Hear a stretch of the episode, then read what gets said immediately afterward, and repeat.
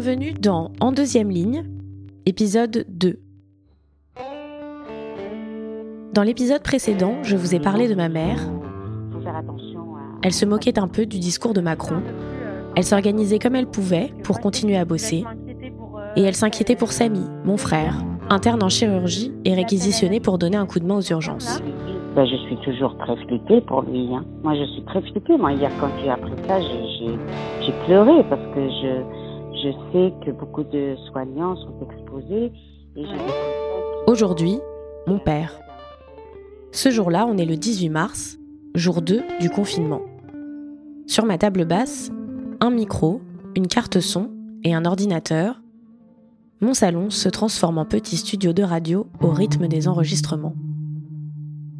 Hier soir, on a applaudi pour la première fois à la fenêtre, et c'est peut-être un peu ridicule, mais ça m'a ému.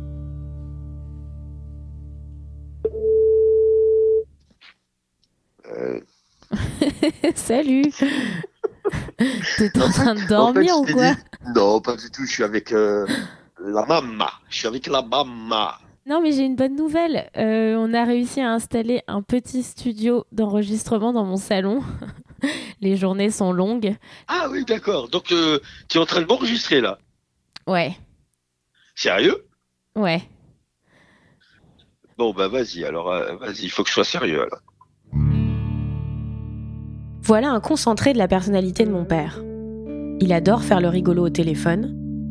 Il adore dire aussi qu'il aurait préféré être footballeur. Mais je crois que c'est faux.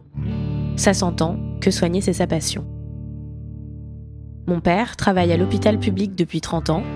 Il est gynécologue obstétricien. Toi, il y a quand même peu de chances que tu sois euh, réquisitionné pour travailler euh, en eh ben, présence de Covid. Je peux pas te répondre. Voilà. Je peux pas te répondre. Mais tu peux être amené à. Mais bien sûr. Et bien sûr, bien sûr, on peut me réquisitionner pour que je descende euh, aux urgences faire le tri. Oui, faire le tri, mais pas forcément t'occuper d'intubation, eh de, ben, réanimation, si, euh, si, si, si, tu as une hécatombe de malades, de, de, de personnel malade, tu es obligé de, de, le faire. Donc tu, tu vas apprendre sur le tas. Parce que moi, euh, tout ça, moi, je, moi, je, je qu'est-ce que j'ai fait maintenant depuis 30 ans? Je fais de l'obstétrique et de la chirurgie, euh, c'est tout. Hein. Donc moi, tout ça, il faut que peut-être que je réapprenne, que sur le tas, qu'est-ce qu'il faut faire, qu'on m'apprenne à faire des choses. Bah, ça, ce sera un vrai challenge quand même, parce que quand on n'a pas un tube ah ben, depuis bien 20 sûr, ans... c'est un euh, challenge, bien sûr. Et c'est un challenge qui est angoissant, qui est stressant. Bien évidemment que je pense à ça. Bien évidemment que je me dis, j'espère qu'on n'aura pas euh, à me réquisitionner pour euh, faire des gestes que je ne fais pas ou que depuis plusieurs années que je n'ai jamais fait. Moi, je connais ma spécialité, je connais, etc., etc., d'accord. Mais dans le reste, moi, je suis complètement à côté de la plaque. Moi, je vois ne serait-ce que quand je discutais avec Samy, des connaissances qu'il a Samy euh, sont, sont, sont, des choses. Euh, il connaît des, il, il, a appris des choses qui n'existaient pas. Donc il est, il a, il a, c'est normal. Ouais. Imagine, j'ai 62 ans.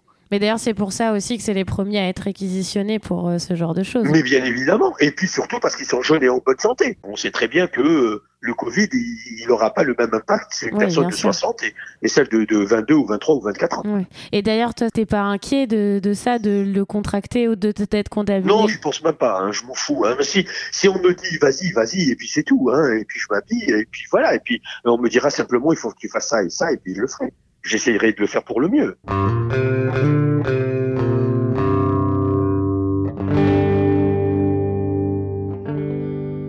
Du coup, on parlait de Samy, parce que j'ai vu que maman, elle était assez inquiète et tout. Est-ce que tu partages euh, son inquiétude ou est-ce que ça va? Attends, je vais tousser.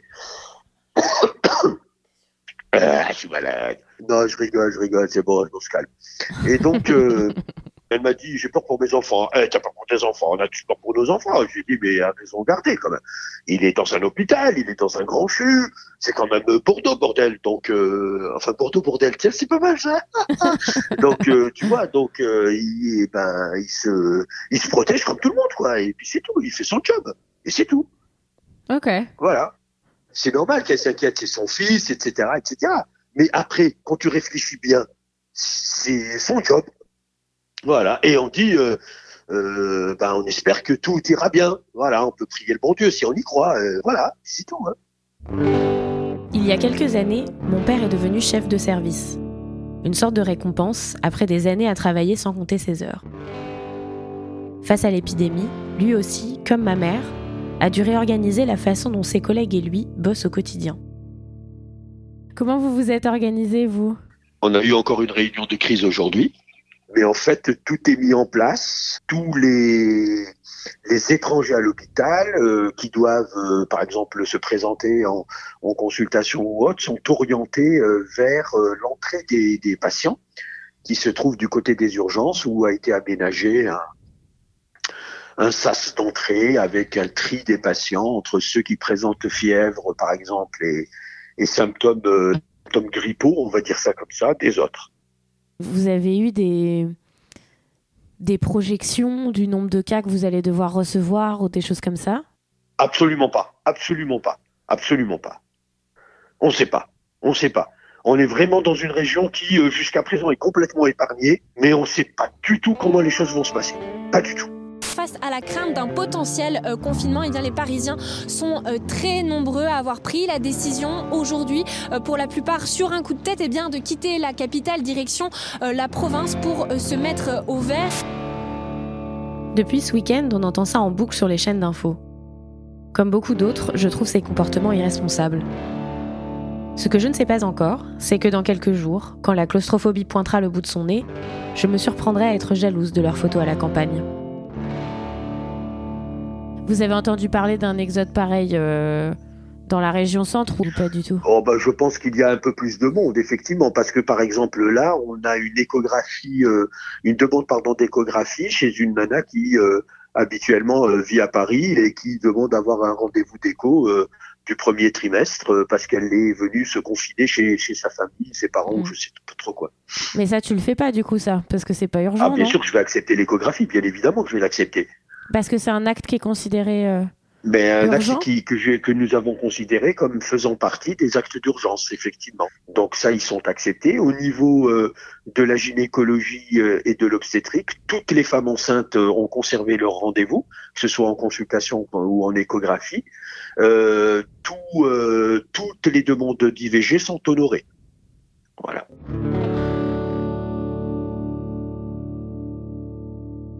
J'ai vu mm. que deux patientes aujourd'hui et encore. Ah ouais, d'accord. Je suis quand même resté jusqu'à l'hôpital jusqu'à 18h30. Euh, Donc, qu'est-ce que j'ai fait? J'ai vu les deux patients dont je t'ai parlé. Ouais je me suis occupé de la prise de, des circuits, etc., et tout le matériel qu'il faut entre les Covid, les non-Covid, où se passe l'accouchement, où se passe la césarienne, où se passe le, le, le, curtage, où se passe ceci, où se passe cela. J'ai assisté à la réunion de crise de la cellule de crise. J'ai re, j'ai donné rendez-vous à tous mes collègues pour faire le tour et revoir complètement le circuit Covid et qu'est-ce qu'on fait, etc., etc. Donc ça m'a pris euh, du temps et du travail. Mais du coup, là, quand tu dis réunion de crise, c'est une réunion. Euh, c'est une réunion à la qui est dirigé par le directeur de l'hôpital. Il y a tous les chefs de pôle, il y a certains chefs de service et en particulier les services d'urgence, puisque c'est ceux qui sont en première ligne pour recevoir tous les patients.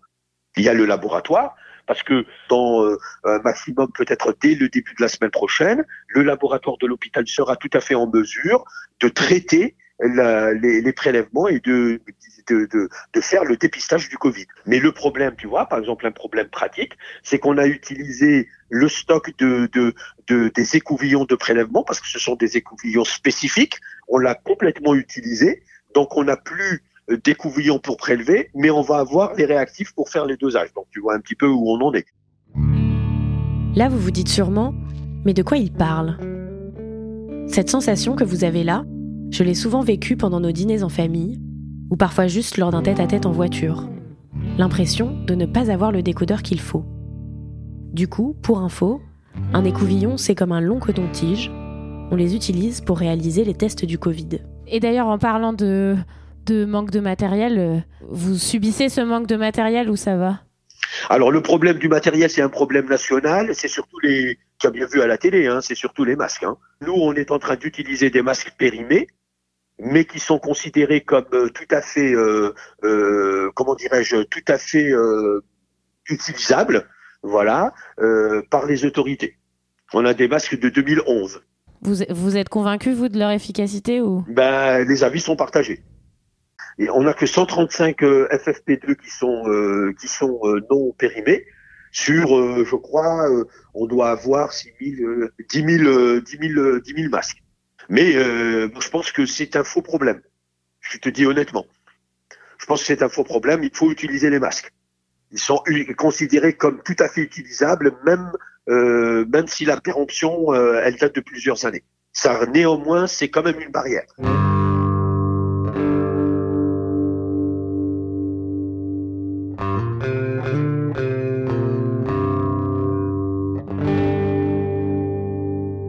Bah écoute, je, je t'embrasse. Tu m'as bien enregistré là. Oui. Oh là là là, je suis foutu.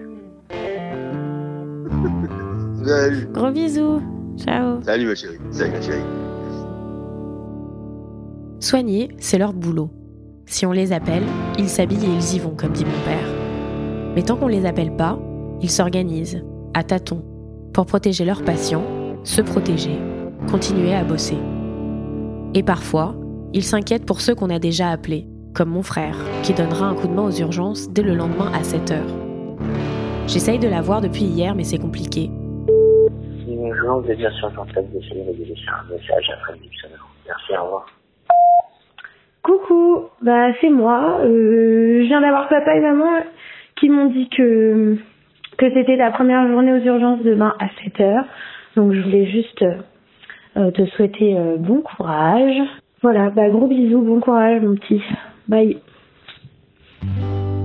Il me faudra deux jours pour qu'il décroche enfin. C'était En deuxième ligne, épisode 2. Merci à Boris Balducci pour la technique, à Nicolas Traîneau pour les conseils, à Emmanuel Ponty pour la musique, et merci à vous de l'avoir écouté.